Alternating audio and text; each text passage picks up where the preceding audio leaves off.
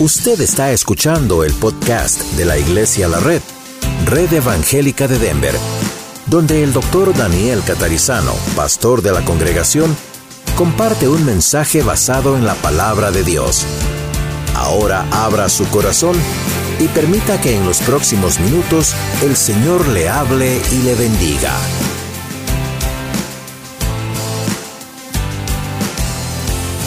Comenzamos. Señor, gracias te damos en este día por otro domingo que ha llegado. Podemos estar unidos como familia. Pedimos, Señor, que tú te agrades con todo lo que vamos a hacer hoy. Lo hacemos para ti. Inspirados por ti, pedimos que tú abras nuestro corazón, nuestra mente, que nos des la actitud correcta para recibir tu palabra, no solamente ahora, más luego también en el servicio. Bendice todo el tiempo que pasaremos juntos hoy, también en la tarde algunos de nosotros y luego en la red norte. Y gracias Señor por este día, gracias por este primer día de la semana que siempre recordamos también que es el día en que el Señor Jesucristo resucitó de los muertos. Gracias Señor por haber venido a morir por nosotros, por resucitar, porque podemos hablar contigo, estás vivo y tú guías nuestras vidas. Pedimos Señor que hoy continúes guiando nuestras vidas al poder aprender de esta carta a los filipenses. En el nombre de Jesús. Amén. Muy bien. Filipenses capítulo 1. Hoy vamos a mirar versículos 19 al 26. Continuamos con el capítulo 1 como la semana pasada. Es un capítulo largo y tenemos que ir poco a poco. Así que ahora vamos a leerlo de todas maneras eh, desde el principio para ir recordando las cosas que hemos estudiado más o menos hasta ahora y luego vamos a concentrarnos en los versículos 19 al 26. ¿Ok? Pablo y Timoteo, siervos de Jesucristo, a todos los santos en Cristo Jesús que están en Filipos, con todos los, perdón, con los obispos y diáconos. Gracia y paz a vosotros de Dios nuestro Padre y del Señor Jesucristo. Doy gracias a mi Dios siempre que me acuerdo de vosotros, siempre en todas mis oraciones, rogando con gozo por todos vosotros, por vuestra comunión en el Evangelio desde el primer día hasta ahora. Estando persuadido de esto, que el que comenzó en vosotros la buena obra, la perfeccionará hasta el día de Jesucristo. Como me es justo sentir todo esto, esto de vosotros, por cuanto os tengo en el corazón y en mis prisiones y en la defensa y confirmación del Evangelio, todos vosotros sois participantes conmigo de la gracia, porque Dios me es testigo de cómo os amo a todos vosotros en el entrañable amor de Jesucristo. Y esto pido en oración, que vuestro amor abunde aún más y más en ciencia y en todo conocimiento, para que aprobéis lo mejor a fin de que seáis sinceros e irreprensibles para el día de Cristo, llenos de frutos de justicia que son por medio de Jesucristo para gloria y alabanza de Dios. Quiero que sepáis, hermanos, que las cosas que me han sucedido han redundado más bien para el progreso del Evangelio, de tal manera que mis prisiones se han hecho patentes en Cristo en todo el pretorio y a todos los demás y la mayoría de los hermanos, cobrando ánimo en el Señor con mis prisiones, se atreven mucho más a hablar la palabra sin temor. Algunos a la verdad predican a Cristo por envidia y contienda, pero otros de buena voluntad. Los unos anuncian a Cristo por contención, no sinceramente, pensando añadir aflicción a mis prisiones, pero los otros por amor, sabiendo que estoy puesto para la defensa del Evangelio. ¿Qué pues? Que no obstante de todas maneras, o por pretexto o por verdad, Cristo es anunciado y en esto me gozo y me gozaré aún. Hasta ahí llegamos el domingo pasado, ¿recuerdan? Ahora vamos a entrar en el 19. Porque sé que por vuestra oración y la suministración del Espíritu de Jesucristo, esto resultará en mi liberación, conforme a mi anhelo y esperanza de que nada seré avergonzado, antes bien con toda confianza como siempre, ahora también será manifestado Cristo en mi cuerpo o por vida o por muerte. Porque para mí el vivir es Cristo y el morir es ganancia. Mas si el vivir en la carne resulta para mí en beneficio de la obra, no sé entonces qué escoger, porque de ambas cosas estoy puesto en estrecho teniendo deseo de partir y estar con Cristo, lo cual es muchísimo mejor. Pero quedar en la carne es más necesario por causa de vosotros. Y confiando en esto, sé que quedaré, que aún permaneceré con todos vosotros para vuestro provecho y gozo de la fe para que abunde vuestra gloria de mí en Cristo Jesús por mi presencia otra vez entre vosotros. Solamente que os comportéis como es digno del Evangelio de Cristo, para que, o sea que vaya a veros o que esté ausente, oiga de vosotros que estáis firmes en un mismo espíritu, compartiendo unánimes por la fe del Evangelio, y en nada intimidados por los que se oponen que para ellos ciertamente es indicio de perdición, mas para vosotros de salvación, y esto de Dios. Porque a vosotros os es concedido a causa de Cristo no solo que creáis en Él, sino también que padezcáis por Él, teniendo el mismo conflicto que habéis visto en mí y ahora oís que hay en mí. Vamos atrás otra vez, leímos todo el capítulo 1, recuerden que hoy nos vamos a concentrar porque no nos da más el tiempo que esto, en los versículos 19 al 26. El 19, como hemos leído, dice, porque sé que por vuestra oración y la suministración del Espíritu de Jesucristo, fíjense que Espíritu está con mayúscula. ¿A qué Espíritu se refiere? El Espíritu de Jesucristo también es el Espíritu Santo. ¿Ok? Varias veces en la Biblia no se hace esa separación radical, aunque son dos personas diferentes, la idea es que es Dios. ¿Ok? Muy bien, entonces, Gracias a las oraciones y al Espíritu de Jesucristo, dice Pablo, yo sé que esto va a resultar en mi liberación. Ahora vayamos al bosquejo, a la página en blanco aquí, o a la página blanca. El verso 19 dice, el saber que su encarcelamiento, estamos hablando de Pablo, no detenía, debería decir ahí, no detenta, detenía la predicación del Evangelio, sino que por el contrario, como vimos el domingo pasado, en vez de detener la predicación que estaba produciendo, muchos, que muchos predicaran a Cristo, eso animaba al apóstol Pablo a servir al Señor aún más. Pero dice este ánimo no hubiese sido suficiente para Pablo, a menos que qué.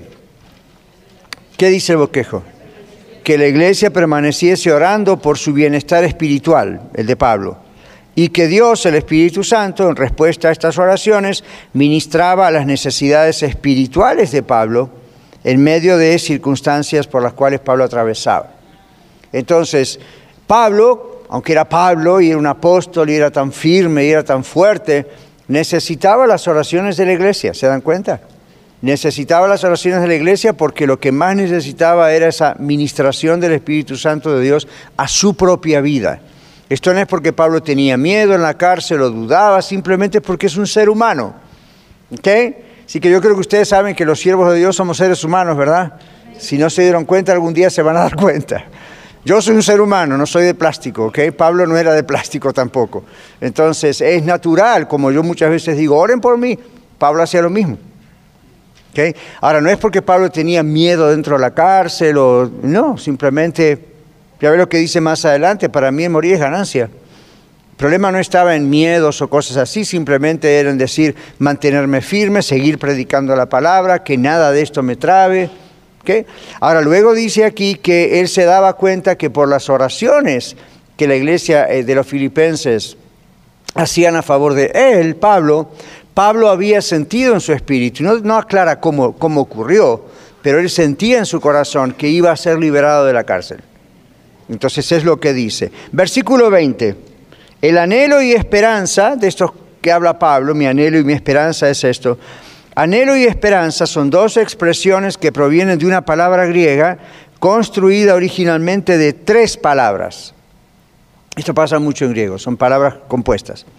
Tres palabras, afuera, la cabeza y cuidar. Usted dice, no tiene nada que ver una cosa con la otra. Tiene que ver cuando se puso toda la palabra. Entonces observemos esto. La palabra describe a una persona con la cabeza erecta y estirada. ¿Ok? Firme. Cuya atención es apartada de otros objetos que la puedan distraer. Y en cambio su atención permanece fija en un solo objeto. Hoy en día esa palabra puede ser el equivalente de estar concentrado o enfocado. ¿Ven? Ahora, en griego muchas veces ocurre eso en ese idioma. Las palabras no solamente se componen de, y en español y en inglés igual, se componen de diversas raíces, vienen de diversas palabras, pero en griego es, es, una, es un idioma muy gráfico, es decir, utiliza muchas imágenes, mucha aquí, aunque los griegos eran muy intelectuales, en su lenguaje usaban muchas figuras para decir algo. ¿Ven la idea de esto? Una cabeza erecta y mirando concentrado en un lugar, no distraído. Esa es la idea de la palabra. Entonces, cuando Pablo dice mi anhelo y mi esperanza, la idea es yo tengo la idea fija, estoy seguro, estoy concentrado en la esperanza que tengo, no en las circunstancias en las que estoy. Entonces, esta es la idea y así lo comprendieron los filipenses cuando veían esta carta. Que mi anhelo y mi esperanza es eso entonces. El Señor está diciendo a través de Pablo y Pablo está diciendo como un testimonio personal, mi anhelo no es simplemente un deseo emocional que tengo de volverlo a saber, es una seguridad interna que está ocurriendo que es más que un simple deseo. ¿Ven? ¿Lo ven? Un poquito mejor. Y luego dice mi esperanza, ¿verdad? Entonces esa es la idea de algo seguro. Hay otra parte en la Biblia donde Pablo habla de su esperanza con referencia al cielo y la idea es que no hay ninguna duda de parte de Pablo. Bien que nosotros la palabra esperanza en español como en inglés la usamos mucho como I hope so, ¿verdad? Como bueno, espero que sí, espero que no, no sé. Esa palabra esperanza traducida del original de la Biblia en griego no es ese tipo de esperanza. Cuando usted ve esperanza en la Biblia es algo seguro, es algo que se espera porque el tiempo todavía no llegó. ¿Ve la diferencia? No es algo de que tal vez sucede, tal vez no sucede, espero que suceda. ¿Ven la diferencia? Aquí no es espero que suceda, aquí es estoy esperando simplemente que suceda. ¿Ven la diferencia? Sí, no, tiene que estar muy claro, ¿ok? Muy, muy claro. Si no está bien ese pensamiento claro, el resto de la carta es medio raro, ¿ok? Poder comprenderlo. Entonces, otra vez, no es esperanza en la Biblia en este contexto la idea de que I hope so, espero algo, tal vez sí, tal vez no. No, no, no, aquí es, es una cuestión de tiempo, va a ocurrir. Es como, por ejemplo, cuando en la Biblia a veces dice, esperamos la segunda venida de Jesucristo. No es esperamos que tal vez decida venir. Eso está seguro que va a venir. Entonces la idea es simplemente estamos esperando que ocurra. Estamos esperando en el tiempo. Es como si usted dice, me voy a casar el día 20 de diciembre. Usted no dice, espero que sí. Usted dice, esa es la fecha segura. Pero estamos en fin de septiembre. Estoy esperando que pase el tiempo, nada más. ¿De acuerdo? Entonces este anhelo y esperanza de Pablo no era, sigan orando mis hermanos, tal vez en una de esas Dios me libra. Estaba seguro de lo que iba a ocurrir. Simplemente era, ok, de aquí a que ocurra. ¿Ok? Ok, muy bien, muy necesario hacer esa aclaración. Fíjense que dice aquí, la actitud del corazón de Pablo, tiene verso 20 en su hoja, la actitud del corazón de Pablo era la de una concentración intensa en la esperanza que ignora otros intereses personales y solamente mira adelante. Entonces, ¿qué está pasando ahí? Si usted dice, me voy a casar el 20 de diciembre, todo lo que pase mientras tanto no tiene mucha importancia, ¿se dio cuenta? Usted tiene la idea fija en un gran evento. O si usted dice, me compré una casa y en 30 días la voy a ocupar. Usted no dice, tal vez, espero que sí. Usted dice, ya está firmado, es cuestión de tiempo para ir a poseer esa propiedad. Entonces, ¿qué pasa? Mientras tanto, las circunstancias, mientras tanto, todo lo que está alrededor no tiene ya tanta intensidad, ¿se dio cuenta? No es, usted ya no hace otros planes. Usted no dice si, si, mi casa tengo que ir dentro de 30 días a, y nada más a ocuparla porque ya está el boleto de compra firmado, ¿verdad? Todo está hecho, el documento está hecho, solamente hay que esperar tiempo. Entonces usted no hace otros planes. Usted sabe que ese día tiene que ir y habitar su casa. Bueno, esta es la idea. Pablo sabiendo que el Señor lo estaba por sacar de la cárcel, eso era lo que tenía en mente. Y era muy intenso y como les puse aquí en la hoja, entonces Pablo no está pensando en otra cosa. ¿Ve? No está concentrado en otra cosa, no está pensando en sus propios intereses personales. Él podría haber dicho, no sé cuánto tiempo va a ocurrir hasta que el Señor me quite de esta cárcel. ¿Qué tal si pasa un año más? Entonces, si empieza a especular así, ¿qué podía ocurrir? Oh, se dan cuenta que el tiempo se hace más largo si no se concentra en eso. O, también él podría decir, pero aquí quizá me golpean o quizá no me dan bien de comer o no siempre dejan que esta gente me visite o hace frío, es feo. No estaban pensando en una cárcel de los Estados Unidos, ¿ok? Nuestros presos hasta tienen televisor, internet, calefacción, aire acondicionado. Ok, fine. Es la vida moderna. En aquel tiempo, yo recuerdo cuando en el año 1998 mi esposa y yo tuvimos la bendición de, que pudimos ir a Israel. Y, en los circuitos que hicimos fuimos a ver un lugar donde era una cárcel donde supuestamente estuvo el apóstol Pablo. Y les digo, isn't funny. No es, no es gracioso. Okay, una cosa es en la Biblia cuando dice estaba en una cueva con cepos en los pies y otra cosa es descender hacia abajo de la tierra a oscuras sin ventanas, un frío, hongos y toda la cosa y ver una cueva ahí en la esquina y ahí ponían a los presos. Y ahora le empieza a latir el corazón, le da claustrofobia dice, my goodness. Pablo escribió cartas que son la Biblia en lugares así. ¿Okay? Entonces, ah, en este caso no, porque en Filipos ya sabemos por el libro de los Hechos que estaba en una casa rentada dentro de lo que es el pretorio, dentro de lo que se... ¿Recuerdan lo que dijimos el domingo? Pero no crean que era una casa con todas las de la ley, ¿ok? Simplemente estaba allí esperando.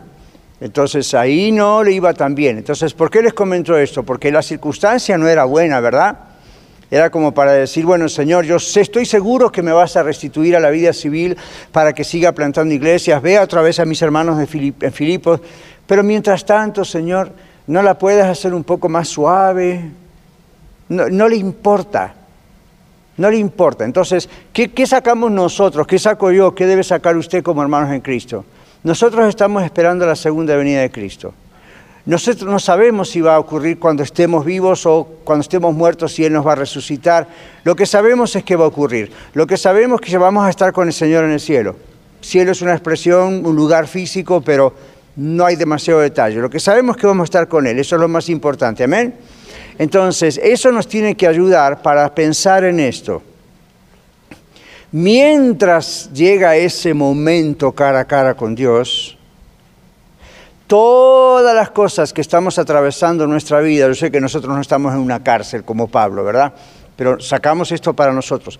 Todas las cosas que nos van ocurriendo en nuestra familia, en el trabajo, en la política, en la economía, en la salud, son temporales y comienzan a disminuir de intensidad si nuestra mente está fija en hacia dónde vamos más que hacia dónde estamos. Mensajes atrás el Señor nos hablaba de cara a cara con Cristo, ¿recuerdan? Entonces, eso no es una ilusión, porque tenemos que vivir nuestra realidad, porque el Señor dice que si no trabajamos tampoco podemos comer y tenemos que ser responsables de la familia y de nuestro cuerpo y fine, de la iglesia, pero no al punto intenso de olvidar que en realidad somos peregrinos en esta tierra. ¿Sabían ustedes eso, verdad? Y el que no crea esto, lo siento, porque esa es la realidad. ¿Cómo lo sabe, pastor? ¿Alguno de ustedes no va a morir? A menos que el Señor venga antes, eso nos va a ocurrir a todos. Lo más seguro en la vida es morir. Qué feo, pastor, no me hable de eso. Pero ¿es realidad o no es realidad? Más vale hacer las paces con la realidad que estar viviendo ilusiones. Entonces uno sabe que eso puede ocurrir o el Señor puede venir en cualquier momento, fine, eso sería mejor, pero si no lo otro va a ocurrir, no hay ningún problema. La Biblia dice que si tenemos a Cristo somos salvos, inmediatamente vamos con Él. Y Pablo sabía esto y dice en su carta, eso es muchísimo mejor. ¿Ok? Muchísimo mejor. Entonces ahí expresa, él no tenía miedo de morir dentro de una cárcel. ¿Qué problema había? No había problema, porque ve, cuando uno está pensando en dónde va, el resultado, el premio, es como si usted, volviendo al ejemplo de la casa, si usted sabe que va a comprar una casa y en 30 días la va a poseer, lo bueno es que uno sabe la fecha, ¿verdad? Pero, pero supongamos, ¿no es cierto? ok, en 30 días voy a posar. Entonces no importa mucho tanto qué va a pasar en estos 30 días. Y si nos dicen, bueno, pero mire, lo tenemos que desalojar. Si yo sé que voy a tener una casa en 30 días, a mí no me importa que me van a desalojar. Voy a buscar algún lugar donde vivir. No es tanto problema. ¿Por qué? Porque uno no está tan pensando en lo que me está pasando hoy. Pobrecito de mí, ¿verdad? ¿Qué va a ocurrir? Yo no merezco estar en la calle. Bueno, no esté en la calle, pero acá tenemos una buena familia la fe y algún lugar vamos a conseguir, no sé, algo va a pasar, o vamos a ir al Salvation Army, o you know, alguien nos va a recoger, porque total, tenemos... Yo no sé, yo cuando hice el traslado de Colorado Springs a Denver, estuve siete semanas homeless. Y usted dice, pastor, no lo vimos afuera pidiendo. Homeless porque no tenía ni aquella casa ni esta casa. Nos costó siete semanas por eventualidades de último momento y de todo lo que hicieron. Tuvimos que esperar. Tuvimos que esperar. Estaba la casa ahí sola y nosotros afuera. ¿Verdad? Ustedes saben, todas esas cosas. Estábamos en nuestra ciudad y pensábamos, whatever. Siete semanas. Entonces, ¿qué pasó? Bueno, nos tuvimos que ir a un hotel. ¿Se imagina siete semanas en un hotel? Entonces usted dice, eso es muy caro, es más o menos lo que uno paga en una casa. ¿Ok? Ya voy, Miguel. Entonces, ven, pero uno, una vez se desespera, ¿no? Porque dice, aquí no tengo, mis cosas están en un storage y estoy pagando el storage, estoy pagando el hotel y no me alcanza y, no, y, no, podemos hacer comida aquí en el hotel y no podemos ir a, es muy caro acá abajo y son siete semanas muy duras y hay que ir a salir a trabajar todos los días. ¿Sabe lo que nos animaba? Por supuesto la fe en el Señor, pero saber que la casa está ahí esperándonos, simplemente hay que esperar que pase el tiempo hasta que se termine. Y yo en mi impaciencia varias veces agarré mi carro y pasaba, ¿verdad? Otra vez por la casa. Y a ver si está la casa ahí todavía. Ahí está, nadie la está ocupando. Ay, Señor, eso que, que, la traba, ese documento, whatever. Ya habíamos comprado casa otras veces en Texas, acá en Colorado. ¿Cuál es el problema? Bueno, pasaban dos semanas, otra vez en la casa. Eso no es muy extraño de lo que ocurre hoy cuando uno se desespera y mira al cielo y dice un día voy a estar ahí. ¿Ok? Y no estoy hablando de parado arriba de Saturno o algo así, ¿no? Ustedes saben. Entonces, Pablo tenía esa esperanza, y no solo de la vida eterna, Pablo tenía esa esperanza, yo sé que voy a ser librado de esta cárcel y voy a seguir mi misión. Pero ven esa otra cosa, ¿qué lo llevó a Pablo a la cárcel? Predicar la palabra de Dios. ¿Y qué era lo que estaba esperando ahora hacer cuando lo liberaran?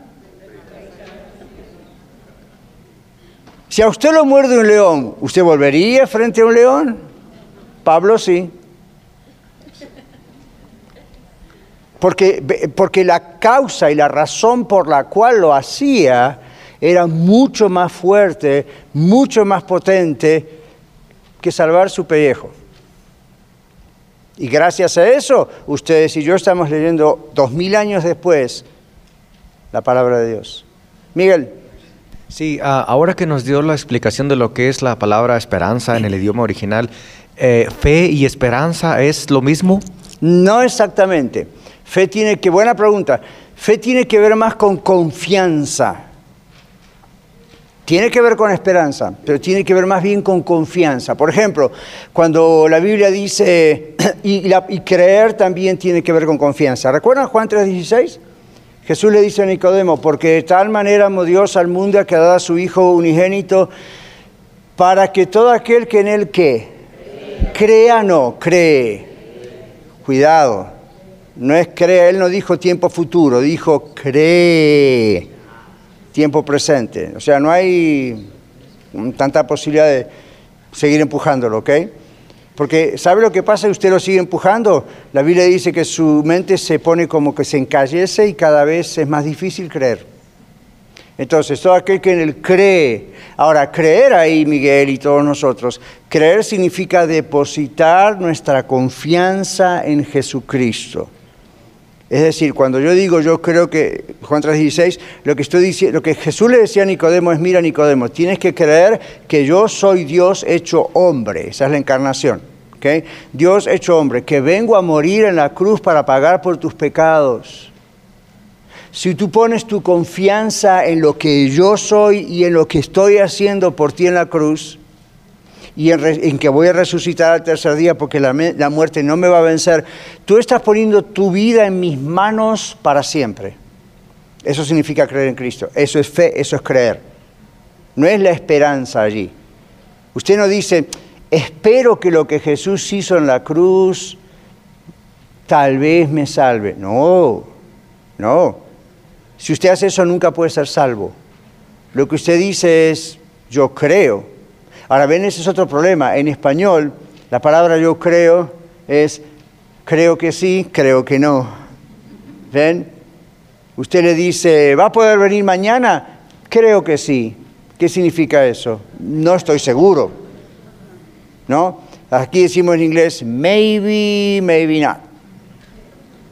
La palabra creer en español no es maybe, es puse 100% mi confianza en Jesús, para mi vida en la tierra y luego para mi vida allá. Ahora, hay que tener confianza en Jesús para decir no me importa morir por Jesús. Hay que tener confianza en Jesús para decir mañana me agarro un ataque de corazón, me muero, no problem, voy con Jesús. ¿De dónde sale eso que no tengan miedo a la muerte? porque ha depositado su fe, es la confianza en Jesús. Uno deposita su confianza. Cuando usted va al médico y le dice, lo tenemos que operar, tenemos que operarle porque usted aquí tiene un, cáncer y la única, o lo que sea, como me pasó a mí con el pie, ¿verdad? Hay que operarlo porque se rompió sus huesos. Usted está poniendo toda su confianza en ese cuerpo de médicos y en los cirujanos, ¿sí o no?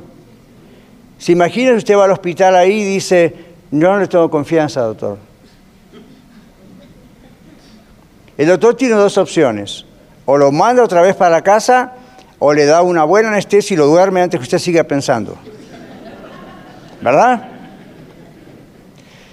Usted, ¿cómo es posible que depositemos nuestra confianza en un cirujano o cirujana para que nos duerma ya nomás hay que tener confianza en el anestesiólogo, ¿verdad? Yo tuve tres, cuatro, cinco operaciones en mi vida y cuando uno llega al momento de firmar el papelito, aún con el anestesiólogo, y uno firma el papelito y ahí si lo lee bien, en inglés o en cualquier idioma, ahí dice, en otras palabras, su vida está en mis manos. Me falla la anestesia y se quedó aquí y bye.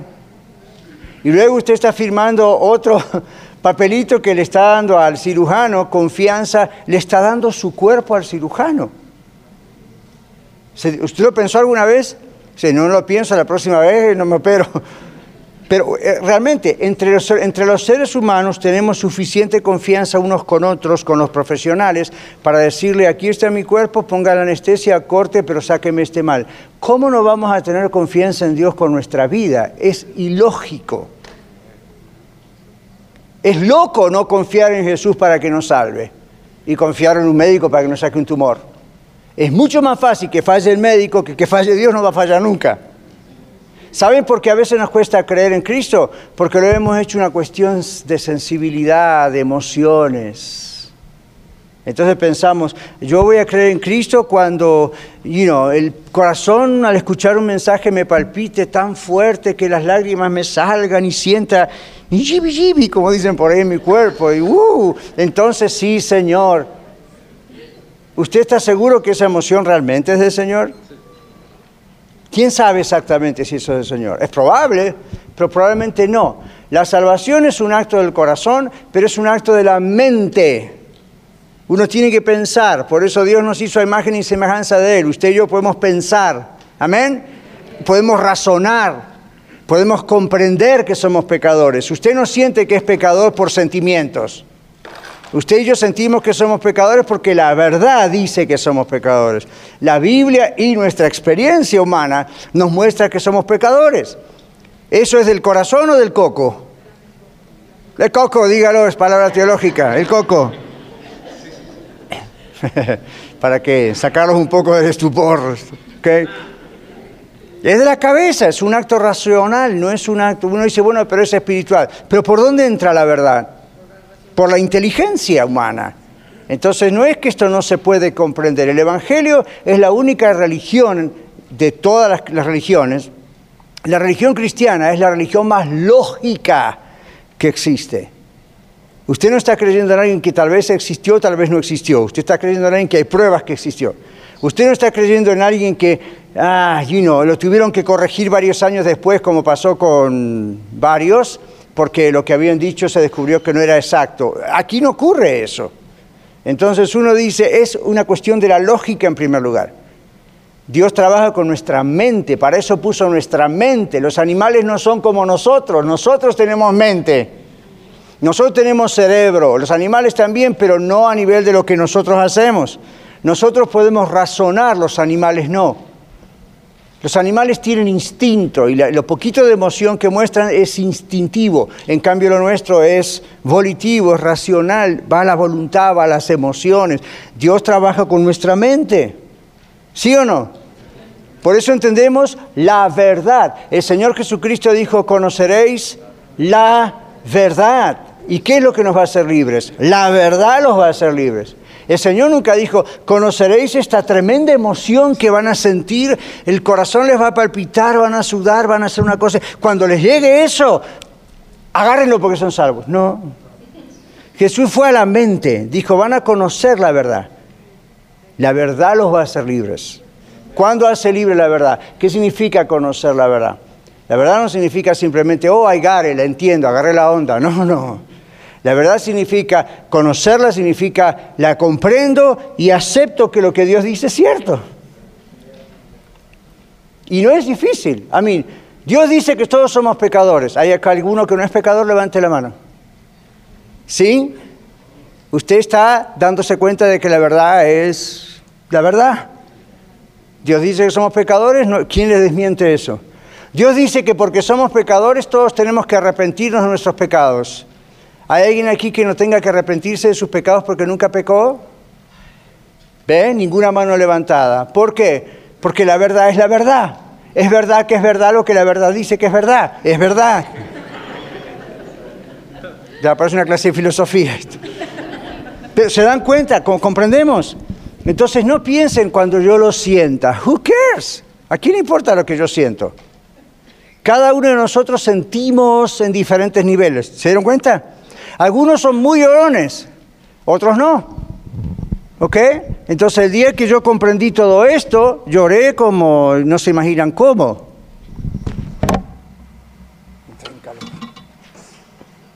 Entonces, ¿qué pasa? otras personas no se les derrama una lágrima en el momento del arrepentimiento. ¿Y qué? Entonces no son salvos? ¿O hay que esperar hasta que lloren? ¿Dice la Biblia que la prueba del arrepentimiento son las lágrimas? No. Entonces, les digo todo eso porque anda mucho por ahí dando vuelta a eso, en el aire, por todos lados. Las emociones. Las emociones son hermosas. Dios creó las emociones, pero no para que nosotros nos aferremos de las emociones a ver si esto es verdad. La verdad es la verdad. ¿Ok? Es como si usted me dice, no siento que hay oxígeno. Lo siento o no lo siento, eso es un absoluto de la naturaleza establecido por Dios. ¿Hay oxígeno o no?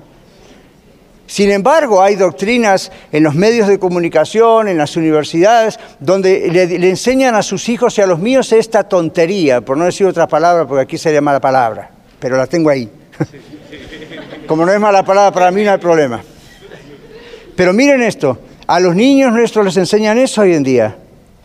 No tienes que creer en el oxígeno. Si tú sientes que no hay oxígeno, no hay oxígeno. Si tú no lo quieres llamar oxígeno, ¿qué nombre le quieres poner? Es lo que tú sientas, llámalo como lo sientas. Si esto no se corrige, cuando usted y yo seamos más viejitos de lo que ya somos, estos niños son nuestros futuros líderes. ¿Se imagina las decisiones que van a llegar a tomar en su vida? Y Dios nos libre que lleguen a la política. Varios de los que tenemos ahí en los senadores, escúchelo, varios de los que tenemos ahí en el Congreso, no creo que piensan mucho con la cabeza últimamente. De repente piensan, esto no es oxígeno, yo lo llamo whatever y whatever es. ¿Okay? Entonces, ah, let's go back to Filipenses. La culpa es suyo, you, you get me started. okay.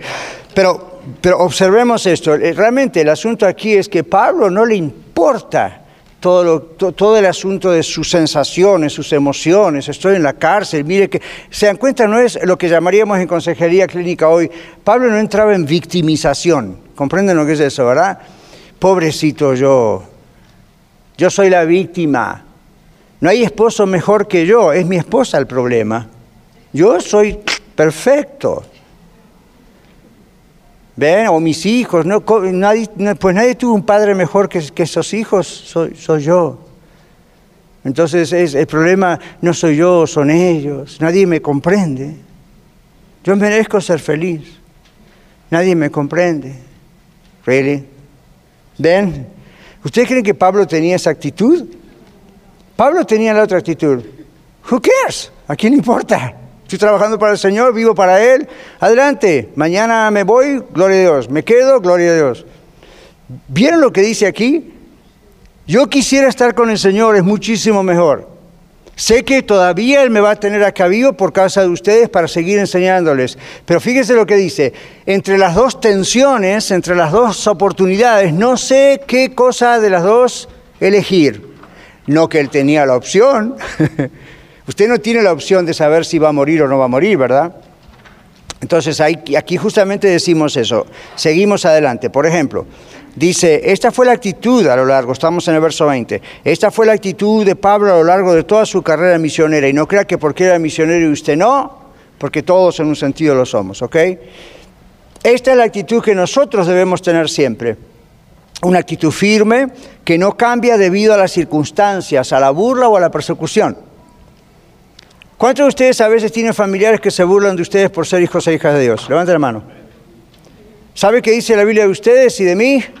Bienaventurados sois cuando por mi causa os vituperen y os persigan y digan toda clase de mal contra vosotros, mintiendo. Gócense y alégrense, es un honor ser burlados así. Es un alto honor. ¿Ven? Entonces, bueno, Pablo sabía eso. Fine, es parte del asunto, no hay problema. Entonces aquí dice verso 21, este famoso texto, ¿cuántos lo conocen de memoria? Porque para mí el vivir es Cristo y el morir es ganancia. A ver si después de esta explicación lo siguen diciendo con tanta alegría o no. Espero que sí.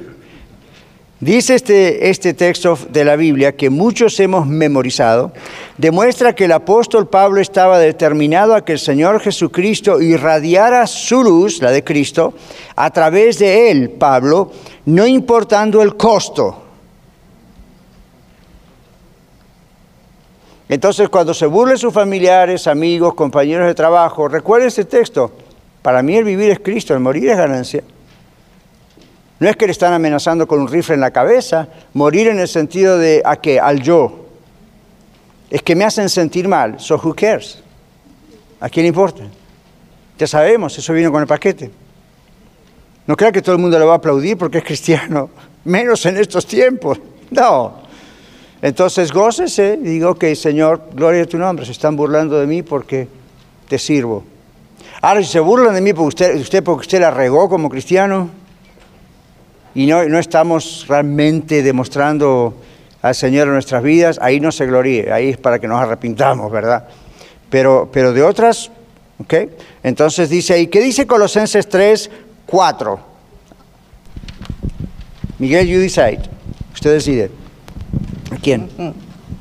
Cuando Cristo, vuestra vida, se manifieste, se manifieste, entonces vosotros también seréis manifestados con Él en gloria. Gracias. Vean que no tenemos muchos versículos en estas ah, lecciones porque estamos yendo versículo por versículo de un libro. Pero observen esto.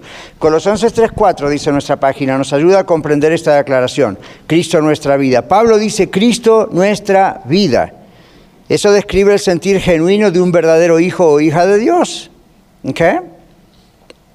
Cristo es nuestra vida en el sentido de que Él es nuestra salvación. Cristo es la vida eterna que opera en nosotros como el motivador, el motor, el principio que nos mantiene vivos y que nos transforma constantemente.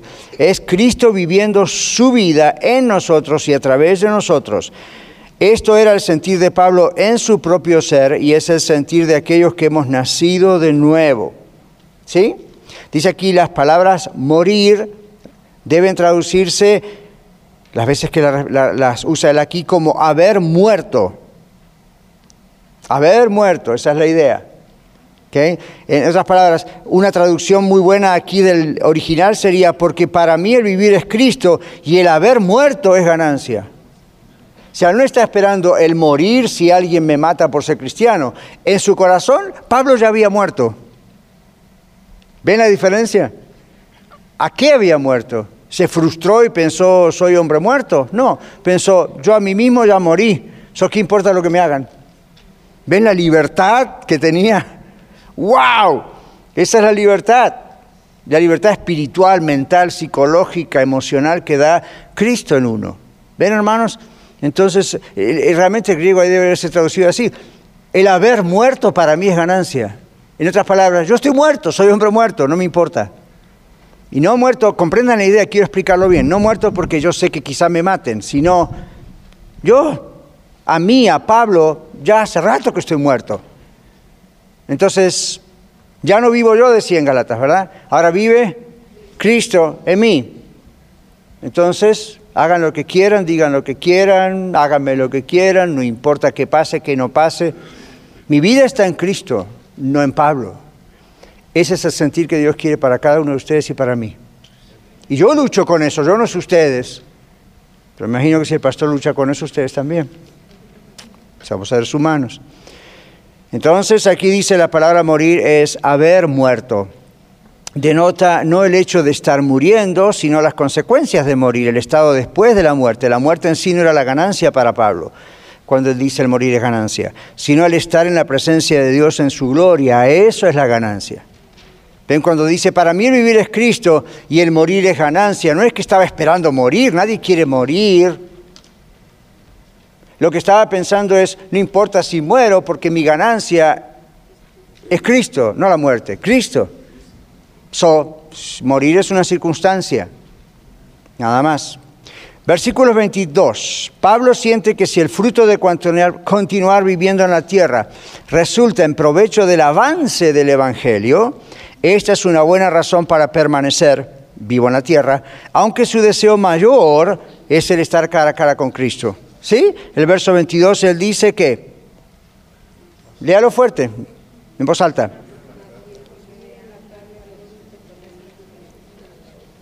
Mas si el vivir en la carne, es decir, en este cuerpo físico mientras tanto, resulta, no se confunda con cuando Pablo dice la carne como lo pecaminoso de la carne. Aquí es la idea más si el vivir en, vivir físicamente resulta en qué?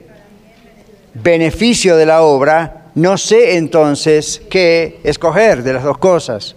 Entonces, no es que él, como vamos a ver en el siguiente versículo, no es que Pablo, Dios le estaba diciendo, Pablo, ¿qué quieres? ¿Vivir o venir conmigo? No, no, había, no es que él podía elegir. Es en su mente esa tensión entre dos deseos muy fuertes. ¿Okay? Pero expresa cuál es el más fuerte. Versículos 23 y 24. Él dice, porque de ambas cosas estoy puesto en estrecho. Eso indica un mismo nivel de presión entre las dos cosas. Querer estar con Cristo o querer estar acá evangelizando, abriendo iglesias, amando a sus creyentes de, de Cristo, ¿verdad? Entonces, esta tensión, dice, estar cara a cara con Cristo o permanecer en la tierra por causa del Evangelio. Las dos grandes excelentes, buenísimas presiones. La palabra deseo en griego significa un deseo apasionado, un deseo muy fuerte. La expresión quedar en la carne en el original indica la idea de adherirse a la vida presente con todos sus inconvenientes. ¿Ve cómo crece la idea? Con todos sus inconvenientes y pararse en un cuerpo mortal. ¿Qué está diciendo Pablo? Para mí, yo quisiera estar con Cristo cara a cara, pero al mismo tiempo me doy cuenta que Él quiere que esté acá por causa de la obra, a pesar de que el quedar acá tiene muchos riesgos para mí. Malos tratos, persecución, lapidación, lo que era morir a pedradas. ¿Qué va a decir el César? Y sí, poco tiempo después lo decapitaron, posiblemente. Entonces, eh, la, la idea es esa, a pesar de lo que signifique vivir todavía físicamente con todos sus dolores y todo, sigue siendo una buena cosa. ¿Por qué? Por el objetivo por el cual Dios me deja. Entonces usted y yo pensémoslo así. Cuando de pronto decimos, no sería mejor terminar con todo esto, no sería mejor renunciar a este matrimonio, no sería mejor dejar que mis hijos hagan lo que quieran, no será mejor ya con ese trabajo, uno tiene que pensar, aun cuando eso quizá no es lo más agradable que me pasa en la vida, si eso glorifica al Señor, así quedó. Si todos los creyentes pensáramos así, maduráramos poco a poco así, ¿saben cómo cambiaría nuestras vidas? Radicalmente. Porque no estaríamos más atados a los sentimientos y las emociones y el mira lo que me estás haciendo. Deje eso para las novelas, por favor que por algo Univisión y Telemundo y Azteca y todas las demás se hacen tan ricos. ¿Eh? Juegan con los sentimientos. Todo gira alrededor de la emoción. ¿Qué? No anulamos las emociones, pero no pueden controlarnos. ¿Ok? Muy bien. Entonces, verso 25. Dice en el 25, y confiado en esto sé que quedaré, que aún permaneceré con todos vosotros pero miren el objetivo de su permanencia. ¿Para qué es? Para vuestro provecho y gozo en la fe. Ni siquiera está diciendo para mi provecho. Pablo no pensaba en engrandecer su ministerio, como escuchamos hoy tantas veces, ¿verdad? Es, es por ustedes, no es por mí. Esa es la idea de Pablo. ¿Okay? Entonces, wow, dice así, la palabra confiado, dice en el bosquejo, significa que persuadido. Muestra que Pablo aceptó el hecho de que la iglesia necesitaba su ministerio más de lo que él en este momento necesitaba ir al cielo. Pablo sabía que él no tenía poder de decisión, como les dije antes, en cuanto a su vida o a su muerte. Aunque dice yo, no sé qué escoger de las dos cosas, él no tenía la decisión, pero expresa lo que entendía era la realidad en los planes de Dios. Y yo puse, qué gran indicador de su vida con Cristo. ¿Usted tiene esa tranquilidad de decir, no me importa que pase? No me importa si muero o no muero, no a mí, el Señor me tiene acá por alguna razón. Y no me mire a mí pensando, bueno, usted pastor porque es nuestro pastor. Usted también está en este planeta por alguna razón. Si Dios hubiese terminado con usted, ya usted no estaría aquí. Y usted dice, bueno, no me es claro, pastor, para qué estoy. Todavía no le es claro. Busque en el Señor cuál es la razón y usted la va a encontrar. Quizá la razón sea todavía la oportunidad de que sea salvo. Empecemos por ahí. Pero es interesante tener este gran indicador en nuestra vida, esa tranquilidad de decir, bueno, sé que Dios tiene algún plan en mi casa, en mi matrimonio, con mis hijos o con un extraño. Una vez no sabe para qué Dios lo deja todavía viviendo. Puede ser hasta con un extraño que uno ni conoce. ¿Ok? Pero esa no es la razón principal. La principal razón es, aquí estamos para hacer alabanza de Dios, hacer gloria de Dios. No digo aquí con la iglesia, ¿no? Todos en la vida. ¿Cómo se hace eso? Hay muchas formas. ¿Cuál es la específica en su vida? Pregúntele a Dios. Ahora, verso 26 por último. Verso 26 dice, para que abunde vuestra gloria de mí en Cristo Jesús por mi presencia otra vez entre vosotros. Entonces, vuelta al bosquejo. Jesucristo es el área en la cual gozamos las bendiciones. Él las hizo posibles por su cruz. Usted sabe que las bendiciones que usted goza hoy en día son porque Jesús murió en la cruz.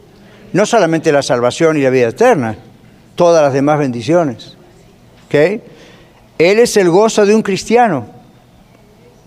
Él es el, me atrevo a decir, el placer mayor de un cristiano. Como decíamos el otro día. Él es el único que satisface completamente. ¿Qué significa completamente? Que otras cosas satisfacen, pero nunca completamente. Él es el único. Por eso si usted busca en otras cosas, sigue teniendo sed, como le dijo el Señor Jesús a la mujer samaritana. El que beba este agua sigue teniendo sed. El que beba del agua que yo daré no te jamás. ¿Qué, ¿Qué está diciendo? Va a sentirse tan completo que no importa si tiene, no tiene, está casado, no está casado, tiene hijos, no tiene hijos, tiene dinero, no tiene dinero, residente, no es residente. Todas esas cosas son muy lindas, son bendiciones, son importantes, pero nada satisface, nada da un placer completo como tener a Cristo en el corazón. Ahora, si usted no lo tiene, usted me está mirando y está pensando, o este hombre está loco, o mm, le lavaron el cerebro, o lo predicó tantas veces que lo terminó creyendo. O cuarto, es verdad. Si estuviéramos en un examen le diría A, B, C o D es verdad. D es verdad. ¿Ok? Ok, entonces aquí dice, Pablo era el instrumento humano usado por Dios para dar gozo a la iglesia en Filipos, especialmente por medio del regreso físico del apóstol, el cual todos esperaban con mucha expectativa. Y yo puse aquí, qué hermosa foto de la familia de Dios, ¿verdad? Qué lindo es pensar eso, wow. Cuando yo les digo a veces, wow, se me hizo largo. Ahora no se me hace tan largo porque tenemos los jueves la reunión de oración. Pero si no, era una semana. Goodness gracious. You know? Ok, tenemos dos, tres minutos para preguntas o comentarios. Recuerden que es diferente hacer una exégesis versículo por versículo que los temas generales que veíamos donde recorríamos diferentes textos y todos participaban. Así que, ¿estamos bien? ¿Sí? Good. Piensen todo esto. Que yo sé que es una lección, no es un sermón, un mensaje y estamos tratando de participar juntos, pero lleve esto a casa, piénselo, asegúrese que usted está bien con Dios. No digo bien en su conducta y es perfecto porque nadie llegó ahí todavía, pero ha hecho la reconciliación con Dios, está seguro que es salvo, es salva y si lo es, usted lo sabe y si no lo es, usted lo sabe. Entonces allí arregle eso. ¿Ok? Muy bien, el domingo que viene, si el Señor no viene antes, seguimos del versículo 27 al final del capítulo 1. Muchas gracias por escuchar el mensaje de hoy. Si tiene alguna pregunta en cuanto a su relación personal con el Señor Jesucristo o está buscando unirse a la familia de la Iglesia La Red, por favor no duden en contactarse con nosotros.